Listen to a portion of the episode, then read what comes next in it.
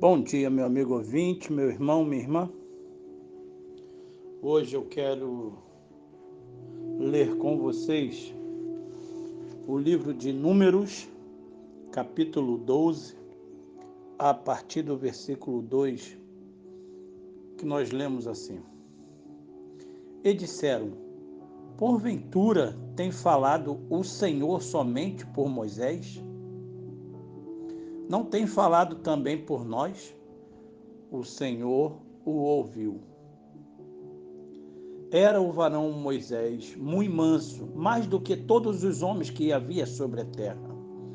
Logo o Senhor disse a Moisés e a Arão e a Miriam: Vós três, saiam à tenda da congregação. E saíram eles três. Então o Senhor desceu na coluna de nuvem e se pôs à porta da tenda.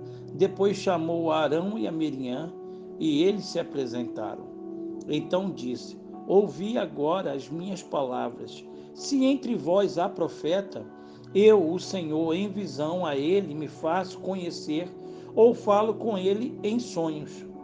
Não é assim com o meu servo Moisés, que é fiel em toda a minha casa boca a boca falo com ele claramente, e não por enigmas, pois ele vê a forma do Senhor. Como, pois, não temeste falar contra o meu servo, contra Moisés? É, meu amigo, meu irmão, pare e pense. Seja o vencedor. Não consigo pensar numa ocasião em que eu tivesse que pagar para assistir à rivalidade entre irmãos em ação. Seria divertido testemunhar pessoalmente uma partida entre as gigantes do tênis, Venus e Serena Williams. Antes que as duas irmãs competissem em Wimbledon em 2008, Vênus observou cada um por si. Elas são atletas profissionais, mas nós mesmos, adultos, também enfrentamos altos e baixos semelhantes e intensos, emocionalmente falando, entre nós e nossos irmãos. Pergunto eu, Moisés, como líder de Israel, certamente tinham desafios suficientes sem contar com o casal de irmãos irritantes, Arão e Miriam. Ficaram com ciúme de Moisés e o criticaram, reclamando: Será que o Senhor tem falado somente por meio de Moisés? perguntam eles. Moisés recusou-se a confrontá-los. E como ele, quando se trata de irmãos, que se preocupam com minúcias, devemos reagir com humildade e lembrar que numa briga, quem fica de fora dela é que merece elogios. Talvez tenhamos que corrigir o erro com amor e devamos seguir o seu exemplo de mansidão. Ele era um homem humilde, o mais humilde do mundo, como diz no versículo 3. Sendo Deus bondoso com os humildes, não devíamos nos impressionar por ele defender Moisés contra seus irmãos. Observe o que ocorreu a seguir. Miriam foi atacada por uma terrível doença de pele que ficou branca como a neve.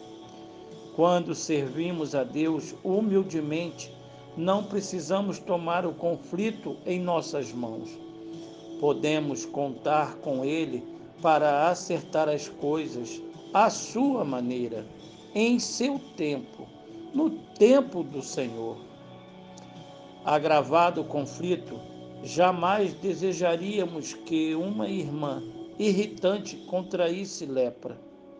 Como Vênus e Serena, só queremos vencer.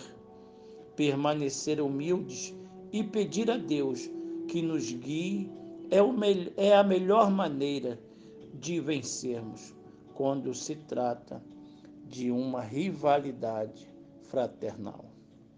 É, meu amigo, é importante permanecer humilde durante um conflito, com base na experiência com seus próprios irmãos de sangue, ou até mesmo um irmão ou irmã em Cristo.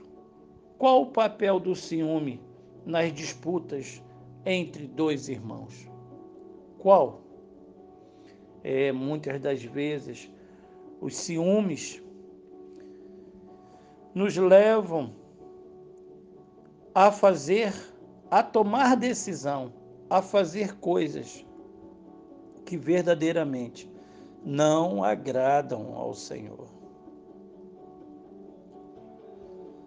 Sendo assim, meu querido, pare e pense, reflita na poderosa palavra do Senhor.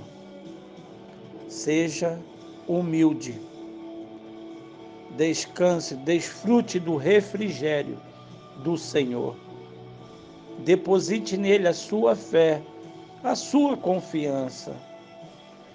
Esperei com paciência no Senhor, e ele se inclinou para mim e ouviu o meu clamor.